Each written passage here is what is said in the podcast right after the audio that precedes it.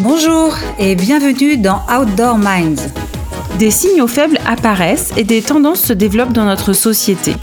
Les leaders savent les sentir et les transformer en opportunités pour créer leur business, étendre leurs activités et mettre au point les meilleures pratiques dans les industries du sport outdoor et du tourisme.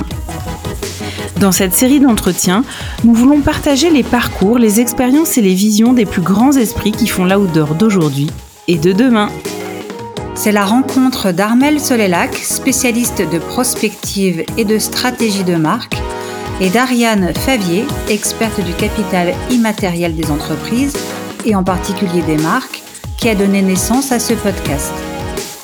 Pour cette deuxième saison, à l'aide de nos invités, nous voulons pousser un peu plus loin la découverte de chaque pilier de la plateforme de marque et certains métiers liés au marketing et à la communication des marques de sport outdoor et des destinations touristiques.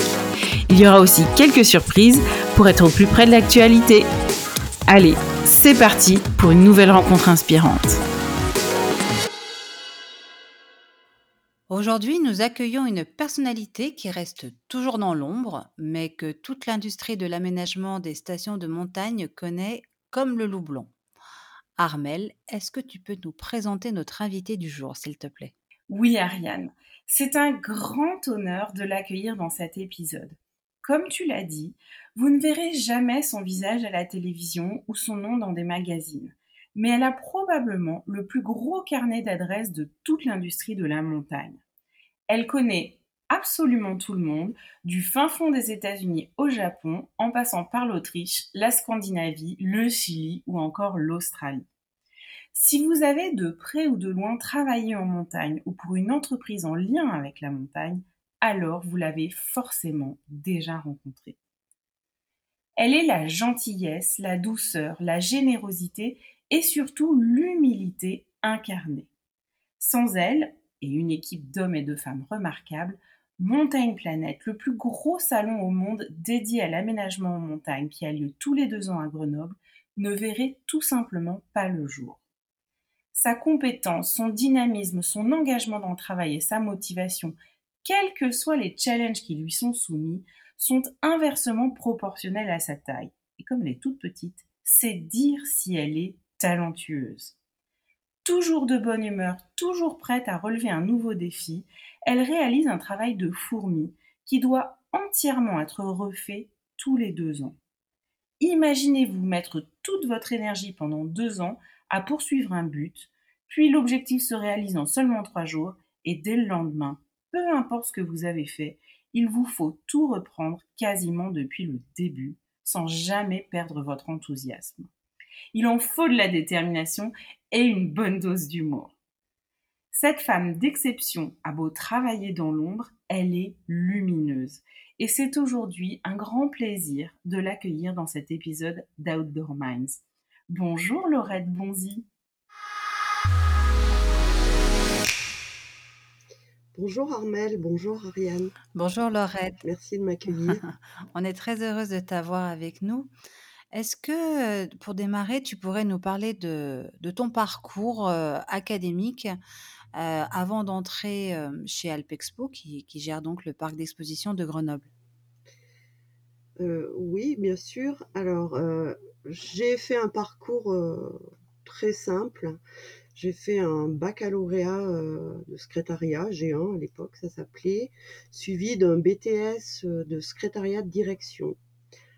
À moins de 20 ans, euh, j'avais pas dans l'idée de poursuivre de grandes études, je voulais aller rapidement dans le monde du travail. Mais à cette époque-là, 20 ans, ça permettait pas de trouver des postes, je dirais, ambitieux. Donc finalement, euh, j'ai fait un stage au parc des expositions à Alpexpo. Je suis rentrée euh, comme stagiaire en avril 82. Et à l'issue de ce stage, on m'a proposé un, emploi en CDI pour euh, être assistante comptable sur la partie de la foire de Grenoble.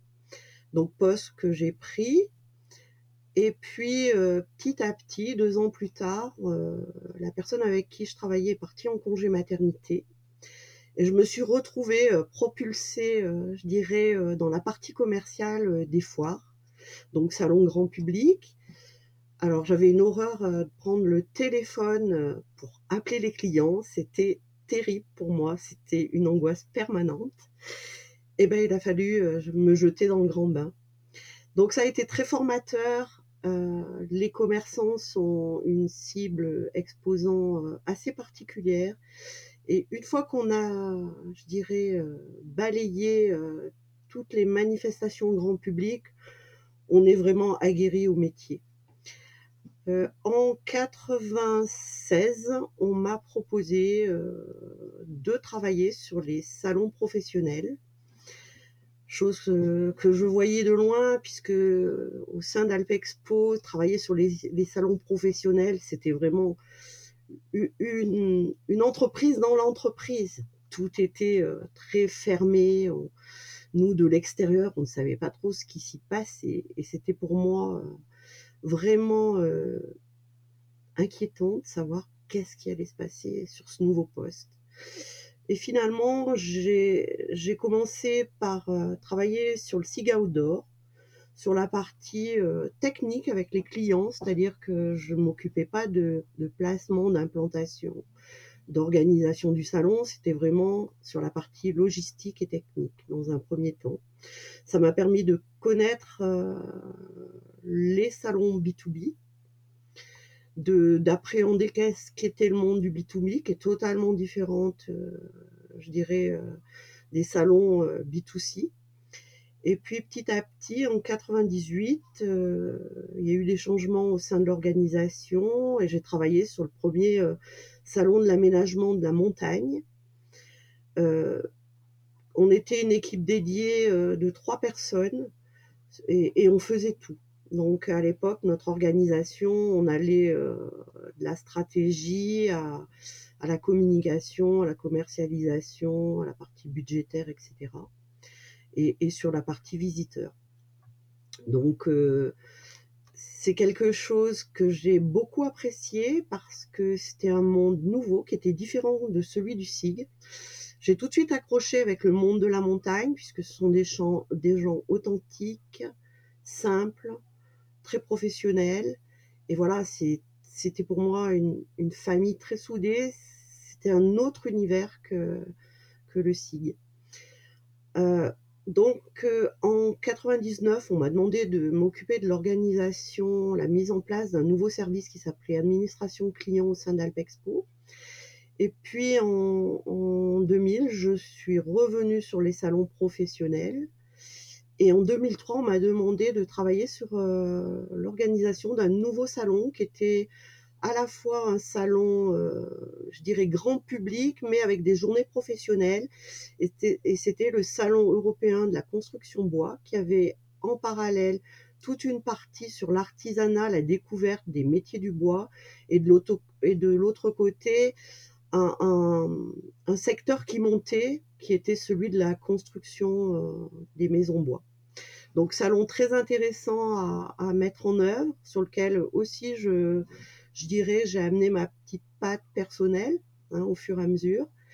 Et puis euh, j'ai continué à travailler en parallèle euh, sur, sur le SAM, qui était le salon de l'aménagement de la montagne, qui est devenu en 2014 donc Montagne Planète. Après un parcours de plusieurs années, je me suis aperçue, euh, puisque au sein de l'équipe, on accueillait régulièrement quand même des alternants, je me suis aperçue que j'avais, je dirais, euh, j'avais le savoir-faire, j'avais l'expérience du poste de chef de produit, puisque c'était mon appellation, mais j'avais pas le diplôme correspondant. Donc pour moi, euh, j'ai essayé de, de, rechercher vraiment comment finaliser ce que j'avais appris sur le terrain par un parcours vraiment académique avec un diplôme. Et à l'époque, on, commençait seulement la validation des acquis professionnels et c'était très très compliqué, une vraie usine à gaz. Donc j'ai pris le parti de dire je vais passer du temps et je vais retourner sur les bancs de l'école. Donc sur les bancs de l'université, j'ai choisi de faire un parcours à l'IAE, à l'école supérieure des affaires, avec euh, trois années euh, de formation en formation continue, sur une partie sur mon temps de travail, une partie sur mes week-ends, pour effectuer une licence et une maîtrise de sciences de gestion, suivie d'un master ingénierie marketing. Et tout ça en formation continue, avec d'autres personnes qui venaient d'autres horizons, d'autres univers. Ça a été très enrichissant. Pour moi, le plus compliqué, c'était de me remettre dans un, dans un apprentissage académique, alors que j'avais, je dirais, la formation terrain. Mais ça a été un peu compliqué, mais avec de la bonne volonté, avec l'appui de ma famille, de mon entourage professionnel, etc., j'y suis arrivée. Et c'est pour moi une fierté parce que retourner sur les bancs de l'école à plus de 35 ans, c'était presque 40, je trouve que c'était... C'est très courageux parce que je, connais bien euh, les parcours euh, euh, scolaire euh, hors cadre. Je, suis un peu, j'ai un peu le même profil que toi. Et alors j'étais un peu plus jeune moi quand je l'ai fait, mais je devais avoir 30 ans, 25-30 ans aussi. Mais très franchement, ça demande du courage. Et quand je regarde ça en arrière, je me dis que je serais plus capable aujourd'hui. Franchement, c'est je sais pas si c'est pareil, si tu, toi, tu aurais encore le courage de repartir encore sur une formation. Je parle de vraie formation diplômante parce que on se forme en permanence. Moi, sans arrêt, je, cherche à avoir des formations pour m'améliorer. Mais repartir sur un cursus comme ça, long, de plusieurs années, tu te sentirais encore d'y retourner? Pas sur un cursus long, mais sur des nouvelles technologies, sur des... Je suis avide quand même d'évoluer euh, au sein de, mon travail. Par exemple, là, je, j'ai géré avec euh, Armel euh, les réseaux sociaux. C'est quelque chose qui m'intéresse et je pense que je ferai une petite formation plus approfondie. Voilà, mais des choses très courtes. Je repartirai pas sur trois ans d'études euh, parce que malgré tout, il faut gérer au quotidien sa vie professionnelle, donc son travail quotidien sur quatre jours au lieu de cinq sa vie personnelle, parce qu'on avait beaucoup de travail en commun, de groupe et de travail personnel. Donc, euh, ça demande beaucoup de temps et d'énergie. Pour les, auditeurs les plus jeunes qui nous écoutent, euh, Laurette, il faut quand même rappeler que tu as connu le fax. Et, euh, et, maintenant, tu travailles effectivement au quotidien sur les réseaux sociaux euh, avec tous les outils euh, du web 3.0. Euh, donc, c'est une évolution qui est absolument considérable dans ta carrière finalement. Tout à fait. On a connu le début des ordinateurs, hein, du traitement de texte, de, de, des emails même. Donc, on voit que la technologie, a beaucoup, elle a beaucoup progressé. Et nous, au sein de nos organisations, on doit aussi se remettre en question euh, en permanence, évoluer, parce qu'on doit être au top euh, des technologies et, des nouvelles orientations de nos métiers.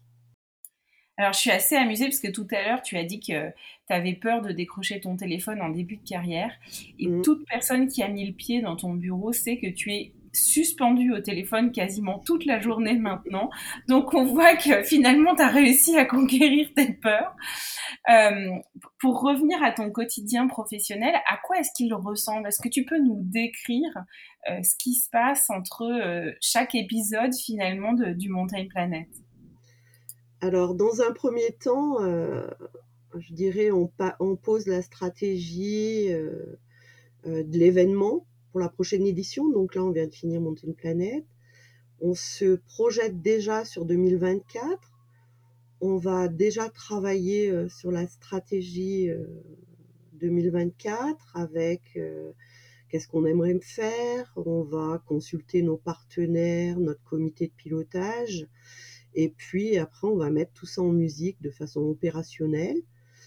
On va retravailler un budget aussi voir quelles sont les orientations euh, que nous donnerons euh, au niveau de la communication, puisqu'on a deux phases, une communication exposant dans un premier temps, donc on a une, je dirais, on, travaille à la fois avec les exposants et à la fois avec les visiteurs, donc euh, on doit passer de l'un à l'autre, mais dans un, avec des étapes et un calendrier prédéfini. Euh, nous avons, euh, on touche à tous les domaines d'activité, hein, évidemment.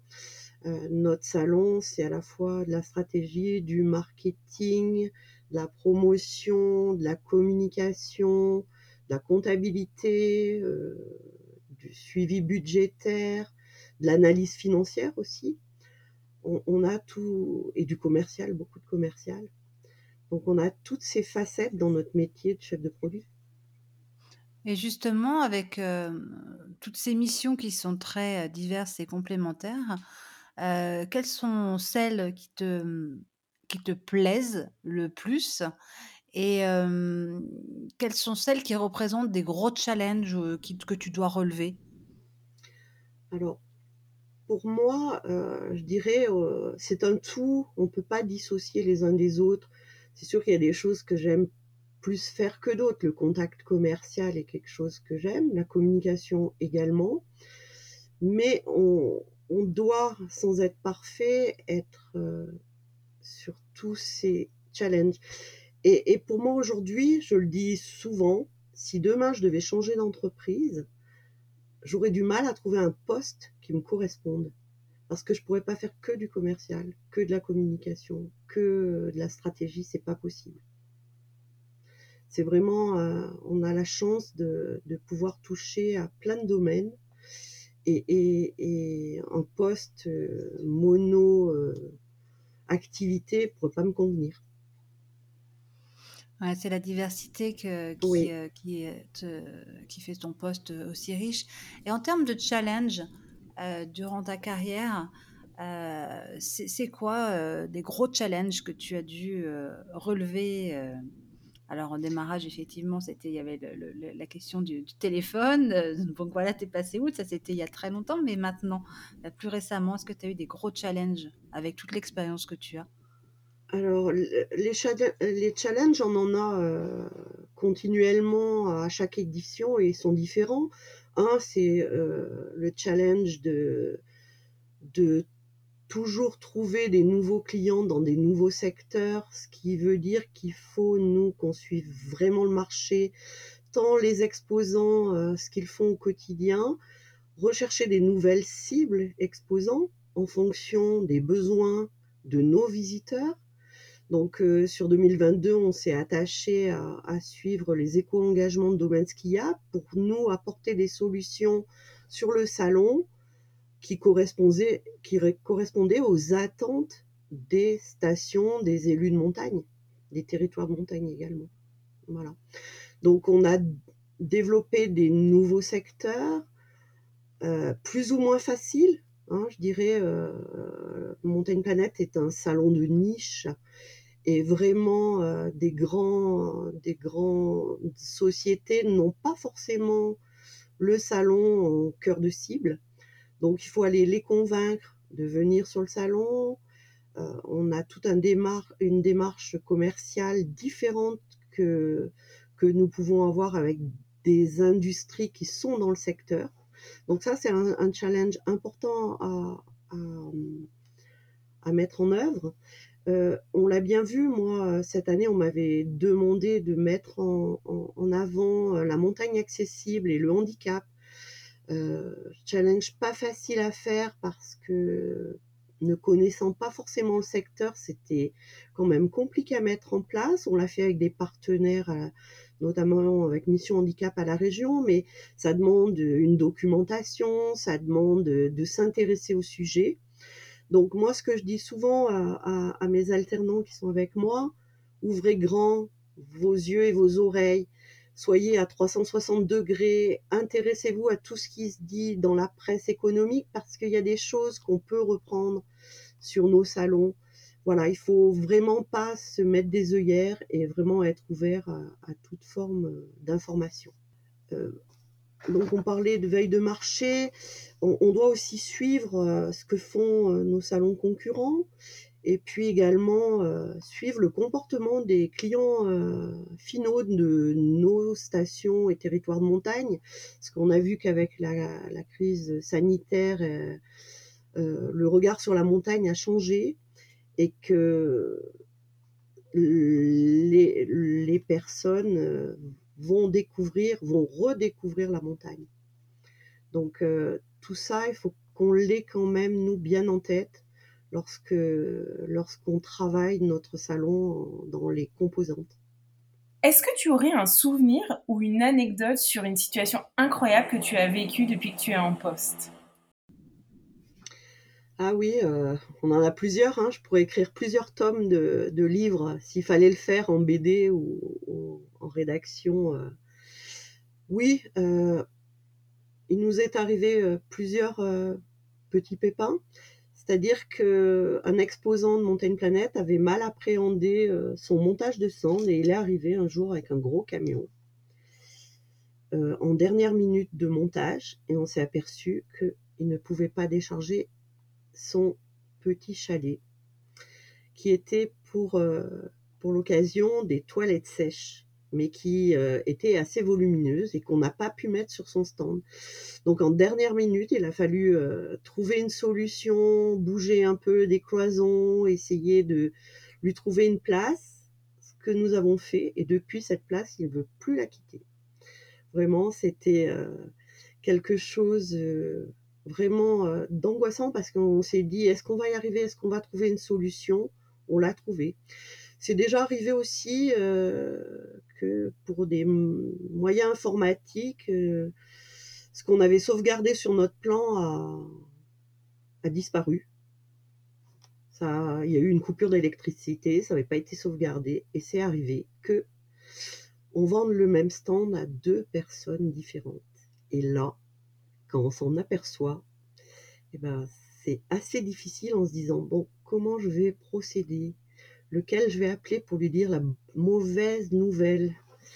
Et puis finalement, on arrive toujours à trouver des solutions et c'est ça aussi notre métier, c'est se dire, on va pas dire bah c'est pas possible. Non, on essaiera toujours de trouver une solution quel que soit le problème et quelle que soit la problématique et on le fait au quotidien au niveau des équipes du, parc, qu'elles soient euh, problèmes techniques, euh, de stand. C'est arrivé hein, cette année, on m'a demandé à trois semaines de la manifestation de changer un stand pour des questions de concurrence. Il euh, n'y a pas eu de problème, on a pu trouver euh, toujours des solutions. Des fois, ça nous demande de devoir appeler trois exposants pour leur dire qu'on va un peu bouger les lignes, qu'on va modifier le plan, mais tout ça se fait euh, dans la bonne compréhension de tous et, et pour la satisfaction de tous sur l'ensemble de ton parcours, qui est assez vaste, est-ce que tu peux essayer de nous trouver, alors après les anecdotes, des moments, des missions, des, je sais pas, des, des, accomplissements, c'est-à-dire vraiment des étapes dans ta vie professionnelle où réellement ce sont des étapes où tu t'es sentie particulièrement fière et satisfaite d'avoir réussi? Oui, oui, oui. En 2017, j'ai eu l'opportunité de pouvoir me déplacer à l'international, chose que je n'avais jamais faite à part notre salon concurrent en Autriche, Interalpine. J'ai eu la chance de pouvoir aller visiter trois salons internationaux, un en Chine, donc là, euh, c'est totalement différent de notre modèle. On est allé aussi aux États-Unis voir une convention euh, des domaines skiables américains. Donc c'est un autre format aussi de salon. Et puis en Russie, qui est totalement euh, quelque chose de différent. Le seul salon que j'ai pas encore visité et regardé avec mon œil d'organisateur, c'est le salon au Chili je ne désespère pas d'y aller, mais c'est très enrichissant, un, pour voir comment dans les autres continents, euh, ils organisent des rendez-vous euh, à la fois où, où, il y a des exposants et des visiteurs. En Chine, par exemple, ce n'est pas un salon professionnel. Vous avez le grand public qui vient, il se tient, il y a deux salons professionnels aux côtés d'un salon grand public. C'est totalement différent de ce qu'on trouve en Europe. Mais c'est très enrichissant. Moi, ça m'a permis un peu de prendre confiance en moi à l'international, parce que j'avoue que je parle pas très très très bien anglais. Et, voilà, hein, c'est d'être lâché euh, dans un pays qu'on ne connaît pas. Euh, moi, je suis quelqu'un de pas casanier, mais de qui a toujours pas peur de l'inconnu, mais un petit peu.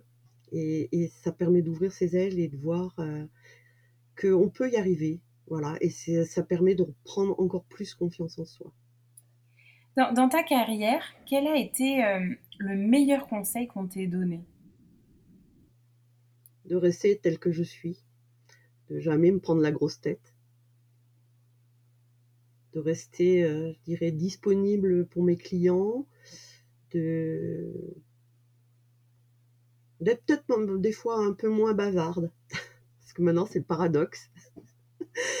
voilà, c'est vrai que ça peut être euh, quelque chose. Euh, j'aime bien discuter avec les gens professionnellement. Je trouve qu'on a beaucoup de choses à apprendre des autres aussi. Et puis pour comprendre notre métier, il faut déjà comprendre celui de nos clients, nos visiteurs également. Alors sur l'industrie de l'outdoor, c'est donc une industrie qui a beaucoup évolué ces dix dernières années. Tu es à un sacré poste d'observation, en tout cas. Est-ce que tu peux nous faire part un peu de tes soit d'un rapport d'étonnement, soit de nous spécifier les évolutions que tu as, qui t'ont le plus marqué? Sur, sur l'ensemble de ces, voilà, de ces 10 ou 15 dernières années? Alors, quand je suis arrivée à Alpexpo, le salon de l'aménagement de la montagne, avait trois volets en fait. Il y avait une partie très industrie, industrie neige, avec à côté de ça tout le volet agricole, pastoralisme, avec les animaux de montagne et un concours de miel et fromage reconnu au niveau européen. Et puis euh, le salon a évolué vraiment euh, sur une industrie neige au départ. Et au fil des années, on voit que, je dirais depuis 2014, le salon a évolué et a commencé à accueillir euh, les activités, plutôt une diversification de l'offre sur la partie euh, tourisme 4 saisons, qui n'était pas évidente, parce que je sais qu'on a essayé, nous, à l'époque, de la travailler 2014-2016, c'était pas rentré dans les mœurs. On, voit que sur l'édition 2018, on a commencé à le faire. Euh, et 2022, puisque 2020, pour cause sanitaire, le salon a été reporté, on voit vraiment, véritablement maintenant euh, des exposants venir euh, sur, euh, sur la partie été. diversification avec des aménagements plutôt urbains et, et, on voit aussi que on n'est plus tellement aussi tourné tout ski on est, le salon aussi se construit autour euh, de la Smart euh, Station, la Smart, euh, le Smart Resort. En fait, c'est une mini-ville et dans cette ville, on a aussi des problématiques de gestion de déchets, de d'éclairage, de, transition énergétique, d'éco-bâtiments. Tous ces, tous ces nouveaux secteurs, on a essayé de les travailler on a amorcé, je dirais, euh, l'envie de, de les faire grandir sur la prochaine édition. Puis, euh, je pense qu'on fera aussi beaucoup plus part à la protection de l'environnement, à la partie euh, biodiversité en montagne. On n'a pas pu le faire pour des questions timing et de, ressources humaines, mais on voit bien qu'il y, y, a vraiment une demande. Aussi, on on n'a pas travaillé sur euh, qu'est-ce qu'on peut faire en montagne? On peut y travailler aussi, on peut y vivre, on peut y travailler. Et tout ça va être de toute façon être amené à être développé sur les prochaines éditions parce que euh, voilà, c'est un territoire à part entière où il fait bon de vivre.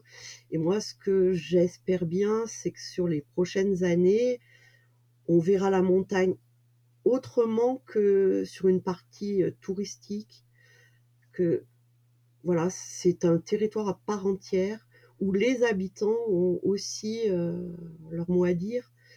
Euh, il y a le tourisme, mais il n'y a pas que le tourisme. cette année, on a eu euh, aussi un village entier dédié à l'inclusivité, avec des, entreprises spécialisées dans l'approche des handicaps dans toute leur diversité d'ailleurs. Et, c'était vraiment une preuve supplémentaire, si l'on fallait, que le salon montre bien la montagne dans toute sa, sa, sa polyvalence et, et, sa pluralité. Oui. Euh, je voudrais quand même rassurer les, les gourmands. Euh, certes, il n'y a plus le concours miel et fromage, mais on en trouve encore dans les allées euh, du salon, puisqu'il y a quand même beaucoup de, d'exposants qui emmènent leur spécialité locale. et du coup, ça fait des dégustations assez sympas. Hein. Oui, tout à fait. je dirais que pour les visiteurs qui ne viennent pas de nos régions, c'est un plus. Hein. Nous, on l'a vu, nos délégations internationales, nos top acheteurs ont un, été euh, surpris de la dimension du salon parce que de leur euh, lorgnette euh, au fin fond de leur pays, ils ne se rendent pas compte de l'importance du salon qui est sur plus de 50 000 mètres carrés. Hein. c'est d'un seul tenant, donc c'est vraiment on a une vision complète euh, de, de l'industrie euh, de la montagne euh, et on retrouve tous les savoir-faire et solutions, qu'elles soient françaises ou internationales. Donc on a vraiment cette dimension internationale et on a vraiment tous les savoir-faire. Ça, c'est important et dans les, retours que, nous avons eus de nos clients internationaux, ils étaient très satisfaits de pouvoir avoir des réponses à l'ensemble de leurs questions, ne serait-ce que pour ceux qui veulent, un, euh, construire des nouvelles stations, deux, euh, améliorer ou diversifier leur offre. Je pense que tout le monde a trouvé ce qu'ils étaient venus chercher ou, répondre aux interrogations qu'ils se posaient. Donc c'est aussi euh, le béaba d'un salon. Nous, on est là aussi pour mettre en lien les exposants et les visiteurs, on est un petit peu, euh, je dirais, euh, un lieu de rencontre, de d'échange, de prospective aussi. Du coup, avec ce, comme on l'a dit, ce, poste d'observation unique, comment tu vois l'avenir de la montagne ou qu'est-ce que tu aimerais qu'elle devienne dans les, on va dire, dix prochaines années? Je me suis pas trop posé la question parce que je sais que de toute façon, elle aura la capacité à réagir euh, par rapport euh, au, changement climatique et c'est pas d'aujourd'hui. Euh, les gens qui vivent en montagne la préservent et, c'est leur, je dirais, c'est leur lieu de vie. Donc, ils, savent totalement, je pense, faire ce qu'il faut. Maintenant, euh, la problématique, je pense, ça sera euh, de voir comment on peut accueillir autant de touristes euh, sur, sur ces, ces beaux paysages sans que ça dénature totalement le cadre de vie. il faudra, je pense aussi, trouver le bon équilibre donc, ça sera peut-être les, problèmes, les, prochaines euh, problématiques qu'on devra, qu'on devra traiter sur le salon. Mais pour ma part, euh, je vis moi-même en, moyenne montagne et, on a envie de la préserver. On a, aussi envie euh, d'avoir sur place l'ensemble des, services. Hein que, la ville peut, nous proposer. Mais tout, ça doit se faire dans un amalgame et dans une unité où chacun trouve sa place et où chaque euh, domaine soit vraiment... Il n'y ait pas de démesure ou de, manque. Merci beaucoup Laurette Bonzi d'avoir été notre invitée. Voici les trois points clés à retenir de cet épisode. De simples stagiaires à responsables du plus gros salon au monde en matière d'aménagement en montagne, c'est le plaisir d'avoir des tâches variées et des gros challenges qui motivent à se dépasser, mais aussi le fait d'ouvrir grand ses yeux et ses oreilles pour développer ses compétences et ses connaissances en permanence. Le deuxième point clé, c'est de jamais prendre la grosse tête et d'être disponible, de toujours rester comme on est. Ce sont ça les véritables clés du succès de la carrière professionnelle de Laurette. Et enfin, le troisième point clé, c'est que les montagnards ont bien compris qu'il faut préserver leur lieu de vie. La question reste de savoir comment trouver le bon équilibre pour pouvoir le faire. Merci à tous d'avoir écouté cet épisode d'Outdoor Minds. Si ça vous a plu et que vous voulez découvrir de nouveaux leaders dans le tourisme et les sports outdoor, nous vous invitons à nous retrouver dimanche prochain où nous accueillerons une nouvelle invitée prestigieuse. Pour nous soutenir, vous pouvez mettre 5 étoiles et un commentaire, vous abonner évidemment à votre plateforme de podcast favorite. Bien entendu, pensez aussi à partager cet épisode avec vos proches sur les réseaux sociaux. A très vite pour un nouvel épisode d'Outdoor Minds.